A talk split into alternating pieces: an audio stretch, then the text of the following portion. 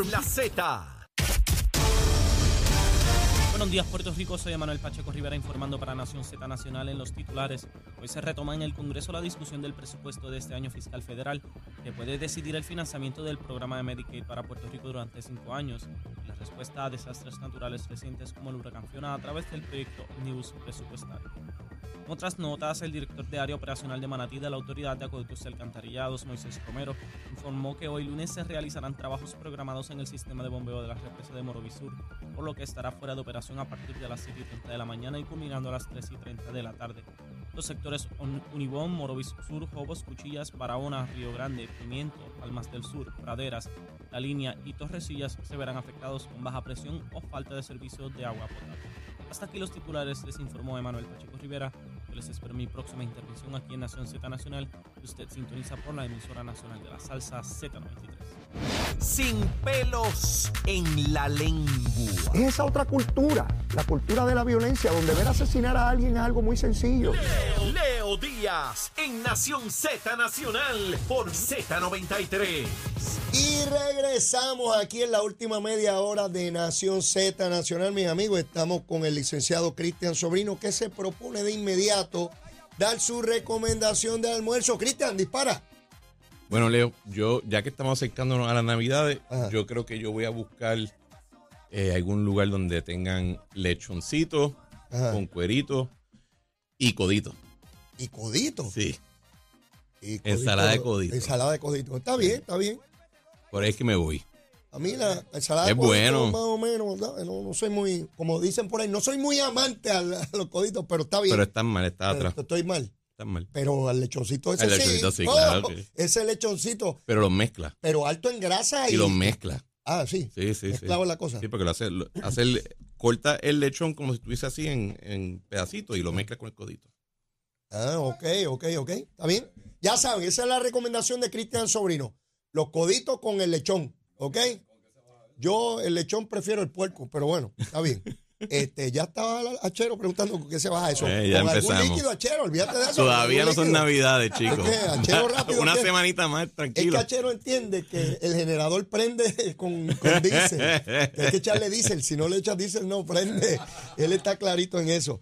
Mira, eh, antes de la pausa te planteé que discutiéramos ahora a la entrada el proyecto de la Cámara 474 de la Autoridad de Victoria Ciudadana allí en la Cámara, que propone darle legitimación activa, o para que lo entienda todo el mundo, que todo el mundo pueda demandar por cuestiones ambientales, aunque no viva ni sepa nada de, de eso allá. Porque piense que hay un issue ambiental. Porque entienda que ahí se está violando una cuestión ambiental que a personas naturales o jurídicas pueden ir para allá a demandar. ¿Qué tú crees de eso? El gobernador lo vetó.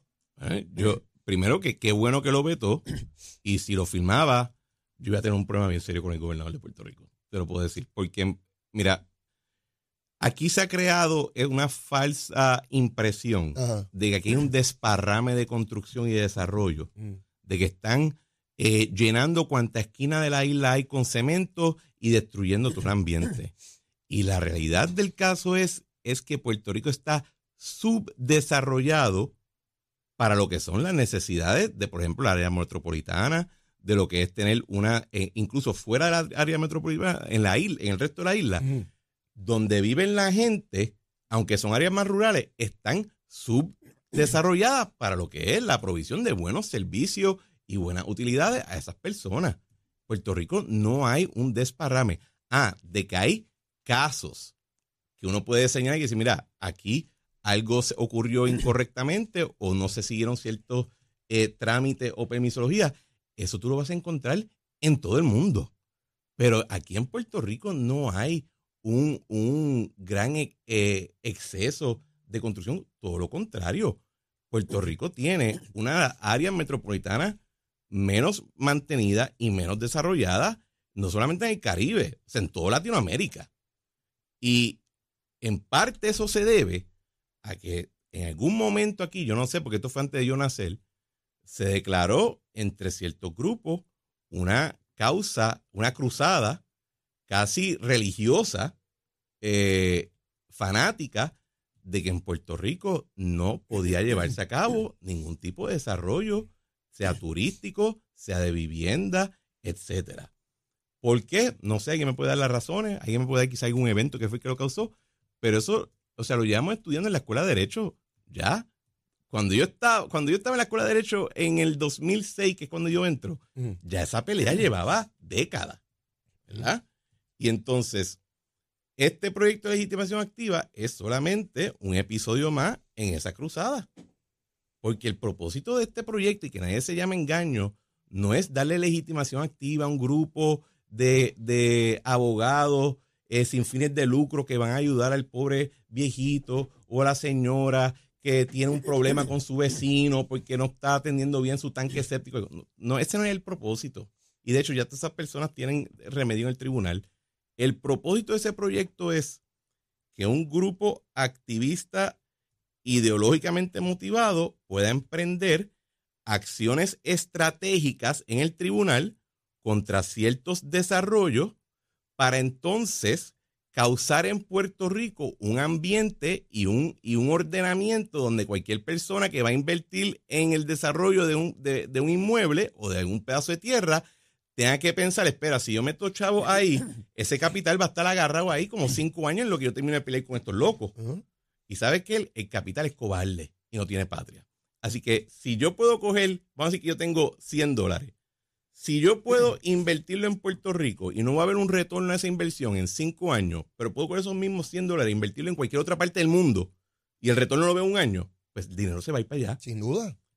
Y el resultado entonces, ¿qué es? Lo que estamos viendo en Puerto Tierra, que como en esa área entera se quedó abandonada el desarrollo, adivina que no se construyó por 30 años, más proyectos de vivienda asequible junto a proyectos de, de desarrollo de diferentes tipos de, eh, de escalas socioeconómicas, como uno ve en cualquier otra ciudad. O sea, cuando uno va a Nueva York, cuando uno va a Miami, cuando uno va a cualquier ciudad en el medio de los Estados Unidos, donde no estamos hablando de las metrópolis del universo, tú caminas por la calle y hay desarrollo de gente clase media, al lado de un desarrollo de gente rica, al lado de un desarrollo de interés social, y todos coexisten en paz y en armonía.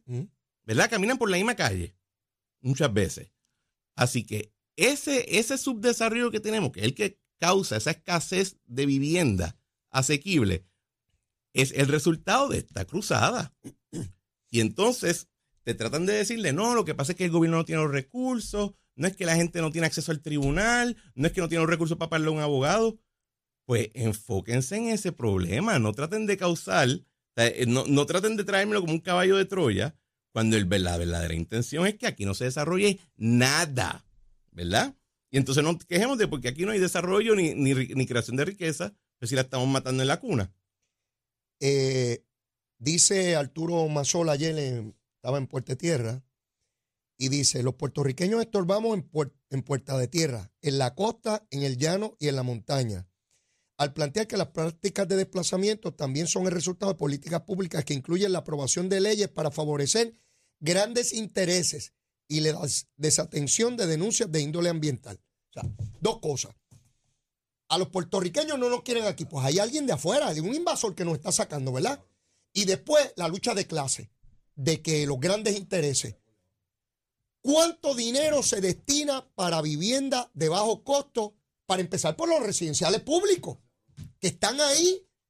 Eh, sí, porque los políticos no van a hablar de esta manera porque le tienen pánico que el voto Claro, que aquel, claro. y que aquel lo mira, Leo contra. Mire, yo me crié al lado de los caseríos de Puerto Rico y vengo de un barrio, así que nadie me venga a hablar gusanga a mí. Sí, yo estudié con la gente del caserío, son mis hermanos, son- me crié allí, mis amigos están allí desde la infancia, frente a Manuela Pérez, a López y Caldó, a Sellé, al Prado, a Ramos Antonini. Bueno, por ahí para abajo puedo seguir mencionando. Así que no me vengan a mí como verían, ni que soy, soy hincho, blanquito no, soy hincho. Y digo esto porque aquí por décadas ha habido un problema de vivienda que hemos tenido, el gobierno ha tenido que subvencionar a personas que necesitan vivienda. Daría la impresión que de momento han llegado unos americanos aquí y se han quedado con todo y está la gente con, la- con las maletas en las avenidas o viviendo en toldo porque no hay casa. Eh, y esto es parte de un discurso, yo empecé a verlo con esto de la gentrificación, de que nos están sacando. Hay 5 millones de puertorriqueños en los Estados Unidos, los gentrificaron. Eh, digo, pregunto yo. Yo, mira, Ya llegamos aquí al absurdo. no, pero, pero hay que poder, sí, eh, y Mazol, no, ni, lo, ni voy a tocar el tema. Eh, sí hay que reconocer que cuando tú llevas a cabo ciertos proyectos de revitalización de un área y tú quieres que esa área eh, coja un nuevo aire y que genere más dinero para el fisco y que los valores aumenten, en mucho de ese tipo de desarrollo se da una dinámica donde tú puedes en efecto tener que coger un grupo que ya vive allí y moverlo a otro lugar. Y eso es algo que es incómodo y es una parte eh, eh, menos deseable de cualquier proceso de, de, redesarrollo y de, y de construir una, una, un urbe mucho más eh, próspero. Pero la manera que tú lo atiendes no es dejándoles baratado, es buscando como parte de un programa de desarrollo amplio que tú vas a hacer con esas personas para darle algo mejor. Claro. ¿Verdad? No es, no es dejar, no es, la opción no debe ser dejar esa vivienda abandonada y después que todos los edificios alrededor estén abandonados y eso parezca The Walking Dead. Eso no es justicia. Eso no es atender a la gente. Tú tienes que, que enfrentar esas realidades y buscarle alternativas porque al final del día son seres humanos, ¿verdad? Pero lo que proponen ellos es que se quede baratado, que entonces ellos reciban menos servicios, porque eso es lo que viven muchas comunidades más humilde en Puerto Rico. Nadie los desplaza, pero nadie los atiende. Sí. Y nadie les cuida eh, eh, la, la, Mira, yo una vez me acuerdo, en, cuando estaba en el gobierno, que nosotros atendimos un caso en, el área de cantera, donde esas personas no habían tenido servicio de acueducto por 30 freaking años. Y era por dejadez. ¿Verdad? Porque como después identifican a estas personas que no, es que son un grupo problemático, pues no, porra, ponle el maldito tubo y darle la agua que se merecen. Seguro. ¿Verdad? Eso, eso sí hay que hacerlo. Pero eso no es lo que ellos están hablando. Ellos lo que quieren es que no ocurra nada, pensando que eventualmente solamente van a quedar los justos y los buenos. Porque el pensamiento es casi religioso, te lo digo, Leo. Es pura. Eh, eh, si tú lo pones, si tú pones las palabras de ellos al lado de, un evangelio de Zoroastro, es la misma vaina. Eh, pero viendo entonces el tema de, de Puerta Tierra, mira, esa área primero, como tú muy bien dijiste ahorita, los, los caseríos de Puerto Rico, tú no pudieras eliminarlos muchas veces aunque quisiera. Porque eso está amarrado con, con cuanto convenio con el gobierno federal. te puedas imaginar. Es intocable. Tú tumbas un muro allí sin que el gobierno federal te lo permita y te van a limpiar el casco. O sea, eso es así. Eh, pero toda esa área alrededor estaba abandonada recientemente. Y era, era bien. Montones de estructuras vacías. ¿Y entonces qué se metía allí? Hospitalillo, Hospitalillo droga, prostitución. Pues no, eso no es la alternativa. eso, me decía la comunidad cuando yo caminaba por allí de candidato a alcalde de San Juan. Leo, ¿qué van a hacer con ese edificio? Lo que tenemos es prostitución, lo que tenemos es droga. Este, entonces lo compra alguien. Ay, nos están sacando. Oye, pero, pero no todo. No, pero, Uno, pero uno sí puede decir, no, no, estoy desplazando al elemento criminal, definitivamente, y sin duda alguna. Y que se vaya. ¿Verdad que todos los años estamos sacando la misma gente del agua después de cada huracán o después de cada tormenta? Estamos salvando la misma gente. Eh, lo perdí todo. Ok, aquí se lo devolvemos todo. Y el año que viene lo vuelve a perder todo porque vive en una zona inundable. Y cuando llega el gobierno a tratar de moverlo a otro lugar, ah, gentrificación, están sacando a la gente de los estamos sacando los de la muerte. Porque aquí el discurso es tremendo. El gobierno no los atiende, mira cómo no resuelven el problema de inundación. Pero mira hasta, qué punto se ha llegado. Yo me acuerdo también en otra discusión que tuve cuando estaba en el gobierno, que yo quería que de verdad el gobierno le metiera mano al tema de falta de títulos.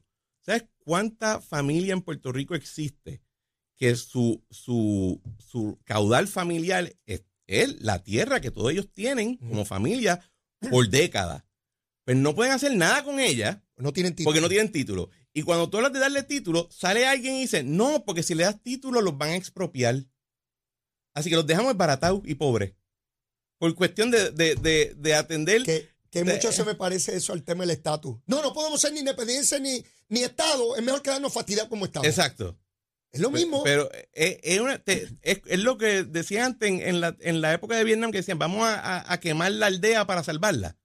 Llega un momento que algo así, y si queremos entonces un área, primero, un área metropolitana bien desarrollada, una ciudad que sea adecuada para el siglo XXI, casco urbano fuera de la área metropolitana que tengan acceso a servicios, infraestructura básica, limpia, sin hospitalillos, sin elementos criminales.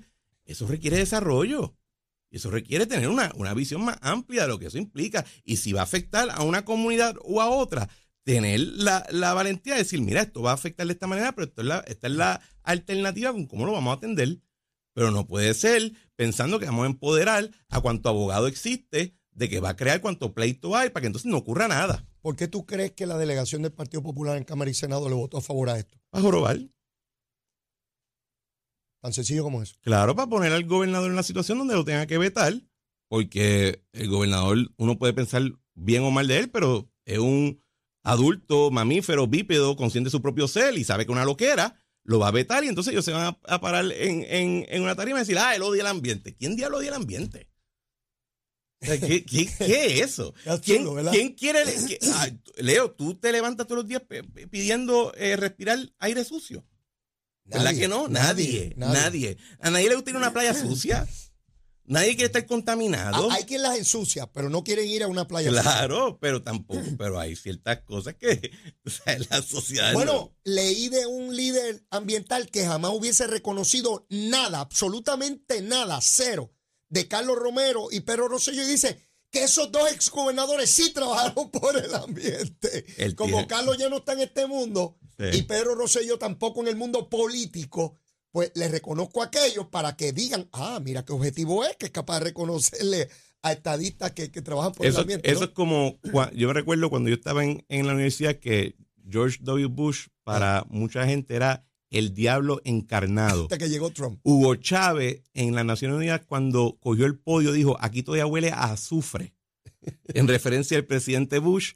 Y cuando llegó Trump, de momento dijeron, ay, es que Bush era un tipo con unos modales. una cosa y, un calor humano, mira. mira cómo le da sus eh, dulcecitos a Michelle Obama cuando están en los velorios. El tiempo es una cosa magistral para atender la, la reputación de cualquier persona. Eso que acabas de decir es medular. Cuando uno ya tiene cierta edad y ha estado por estos lares algún tiempo, uno tiene la perspectiva del tiempo.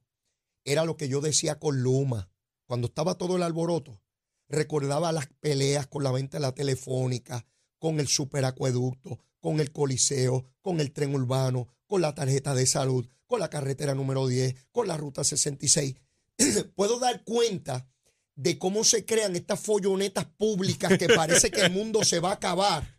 ¿Tú sabes quién es Fontanés? El de las alianzas público-privadas. Hubo dos semanas, hace unos meses atrás, donde decían que si votaban a ese hombre, se arreglaba todo el sistema eléctrico en Puerto Rico. Era absurdo. La discusión era absurda. Sencillamente, y todo el mundo hablaba de Fontaner, una cosa como que este, este señor que ha estado ahí no lo sabíamos y ya descubrimos que si lo liquidamos, todos los postes van a estar derechos y se va a producir energía además que la podemos exportar. Veo exactamente lo mismo con la cuestión del ambiente. Es tratar de crear odio. La lucha siempre ganó. Fíjate cómo dicen ahí que es que la lucha, que no nos quieren a los puertorriqueños en Puerto Rico, eso es un discurso estrictamente político, eso no tiene que ver con el ambiente. Son un discurso político. Hoy, hablan de que vienen los ley 2022 a gentrificar y hace 10, 15 años hablaban de que los desarrolladores que tú eran de aquí, porque ninguna fuera, también querían gentrificar a todo el mundo. Cambian el, cambian el actor, pero el personaje es el mismo. El mismo. Y esa y, es de nuevo, responde a una cruzada que llevan ya muchísimo tiempo. Oye, yo no, de nuevo, a mí no me gusta, yo no quiero yo no quiero que nadie piense que yo estoy abogando por tener un desdén y, una negligencia con el ambiente. Todo lo contrario. yo creo que el gobierno, si tiene un rol regulador, tiene que regular.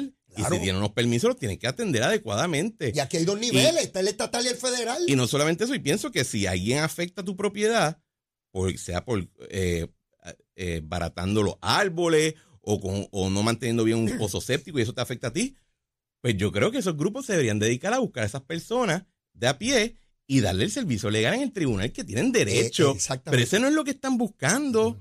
Ellos lo que quieren es poder atacar a cierta gente para ellos imponerse como, como juez y como jurado de estos asuntos. Quiero pasar a otro tema, y es que el viernes la Junta de Supervisión Fiscal sometió el plan de ajuste de deuda a la juez Swain. Este tema que le voy a dar más, cariño mañana, porque sé que es un tema que hay que discutir con amplitud, plantea la posibilidad de, ser final eh, un aumento en la tarifa de la luz. Uno fijo para todos los abonados y otro que es dependiendo de, de- la cantidad de consumo que tenga cada cual, el comercio, la industria residencial.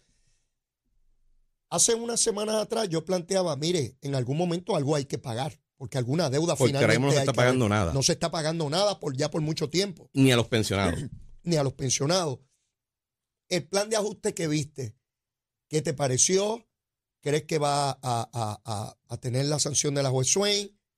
Pues es un plan de ajuste bien diferente Ajá. a lo que hemos visto en otros casos, porque primero faltan muchísimos detalles Del, del, del plan, y segundo, en otros casos, como el del gobierno central, el de Cofina, eh, etcétera, la Junta lo que hacía era, llegaba a un acuerdo con diferentes partes, juntaba esos acuerdos y decía, esta va a ser la estructura de ahora en adelante. Ok.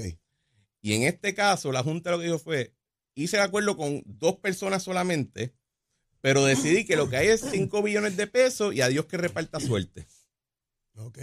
para pelearse ese dinero. Entonces, los acreedores lo que están peleando es decir, no, no, espera, tú no puedes decir que eso es lo único que hay.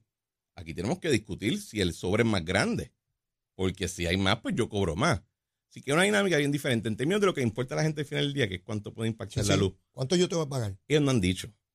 Yo, y, y déjame ser bien claro que esto soy yo en mi libretita haciendo apuntes, no, esto no ha sido validado con nadie, nada por el estilo, pero según los documentos del tribunal, el, de, de la Junta en el tribunal, el sobre es de 5.4 billones de dólares, a una tasa de interés que fluctúa entre 5.5 a 6.5 al año Mm. por 35 años, que es lo que ellos esperan que es para que se repague todo. Cuando uno tira unos numeritos preliminares, eso implicaría, de alguna manera u otra, un aumento a lo que hay hoy Ajá. de 10% de la tarifa que está al- del kilovatio hora. Si esos cálculos son lo más elemental posible, ¿verdad? Y Sí. aquí, de nuevo, lo digo porque est- estos tipos de acuerdos tienen mucha estructura. Por ejemplo, puede ser que al principio se pague más y después al final se pague menos, o viceversa, al principio se paga menos y Y después al final más. Hay varias maneras de estructurar, pero ese sobre de 5, mil, de 5 billones con 400 millones de dólares, con esa tasa de interés, te indica, si fuera algo fijo lineal, como un 10% de aumento. Eh, si con eso, mira, y, y 10% a- le puede causar problemas a mucha gente y le puede causar problemas a muchos negocios, así que no es una, no es una bobería. Sí, no es algo liviano.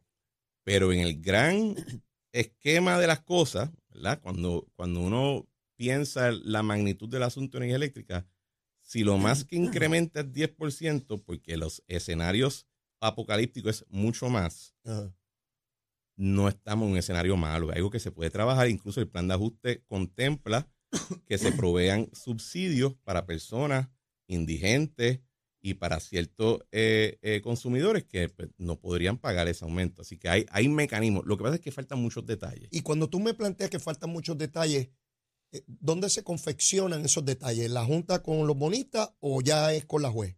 Bueno, se la cuestión ahora mismo es que la Junta está en litigio con unos bonistas, tiene unos acuerdos con algunos acreedores y como la autoridad energética es una entidad regulada, ¿verdad? Existe el negociado de energía. Negociado. El negociado también ahora participa por, la, por disposición de la misma ley promesa. ¿Ok? Así que esto es un caso bien diferente a lo que hemos visto en las otras reestructuraciones. Y cuándo se va a delinear esos detalles, yo creo que va a tener, ya va a tener que ser en los próximos meses, pero va a ser una, va a ser una discusión que es, no está tan claro ahora mismo dónde va a ser ese- esa discusión. Es sumamente complejo. Yo tenía la impresión de que una vez se sometiera estábamos ya al final, pero por lo que tú me explicas, No, bueno, el calendario que ellos mismos presentaron te indica que todo el proceso de confirmación, ellos vislumbran que acaban las vistas en julio 28. Eso presumiendo que no hay ningún cambio. Julio. Julio 28. Entonces, la juez se tomará sus dos semanas para aprobarlo. Vamos a decir que lo apruebe. Y entonces que lo aprueba, el proceso del cierre, que tarda como... Así que estamos hablando quizás hasta... hasta el, 2024. no, no, finales de este año, quizás dependiendo de qué ocurra, si hay mucho litigio, si se dilata el proceso. O sea, eh, pero la otra opción es que esto continúe varios años más. Así que dentro de todo eh, No sé, está moviéndose me- bien. De, de la manera en que tú lo planteas, veo muchas contingencias en el camino. Es que eso es lo que hay ahora mismo. Demasiadas Sí. contingencias. Que- que- yo le digo esto, el plan, Dios reparta suelta. imagínate tú, si le pones ese título, pues, pues esperemos que, que sea ¿verdad? lo que se dictamine desde, desde el Altísimo. Sí. Este, Cristian, no tenemos tiempo para más. Pero siempre la pasamos bien. De verdad que sí. Nos vemos el año que viene, Leo. Oye, qué cosa, ¿ah? Te deseo lo mejor, Cristian. Que la pases bien en tu viaje, que disfrutes con la familia, eh, que disfrutes en grande y que este año que viene sea dramáticamente mejor que el que acabas de, el que está por concluir. Amén. De tu boca a los oídos de Dios. Cuídese mucho. Bye, bye. Bueno, mis amigos, ya usted sabe, tenemos que ir a una pausa, ver el tránsito, ver cómo están las cositas, si llueve o no llueve. Vamos con Emanuel Pacheco. Días, Puerto Rico. Soy Emanuel Pacheco Rivera con la información sobre el tránsito. Ya ha reducido el tapón en la gran mayoría de las carreteras principales del área metro. Sin embargo, la autopista José Diego se mantiene ligeramente congestionada desde Bucanán hasta el área de Atorrey en la salida hacia el Expreso Las Américas. Igualmente, la carretera número 2 en el cruce de la Virgencita y en Candelaria en Toa Baja y más adelante entre Santa Rosa y Caparra. La 165 entre Cataño y Guaynabo en la intersección con la PR22, así como algunos tramos de la 176, 177 y la 199 en. Además, la autopista Luisa Ferré entre Montelledra y la zona del Centro Médico en Río Piedras y más al sur en Caguas. Ahora pasamos con el informe del tiempo. El Servicio Nacional de Meteorología pronostica para hoy un cielo principalmente soleado a parcialmente nublado. Se esperan aguaceros en pasajeros en el este y norte del país durante la mañana y durante la tarde se desarrollarán aguaceros en la cordillera central y en la región sur. Las temperaturas máximas llegarán a los mediados 80 grados en las zonas costeras y a los altos 70 grados en la zona montañosa. Los vientos estarán del este de 10 a 15 millas por hora con ráfagas más fuertes. En el mar persisten condiciones marítimas peligrosas en aguas del Atlántico, por lo que permanece vigente la advertencia para los operadores de embarcaciones pequeñas. El oleaje mar adentro estará de hasta 7 pies de altura. También se mantiene la advertencia de resacas fuertes, así como alto riesgo de corrientes marinas para todas las playas del este, norte y oeste de Puerto Rico, incluyendo Vieques y Culebra. Hasta que el informe del tiempo les informó Emanuel Pacheco Rivera. Yo les espero mañana en otra edición de Nación 7 y Nación Z Nacional, usted sintoniza por la emisora nacional de la salsa Z93.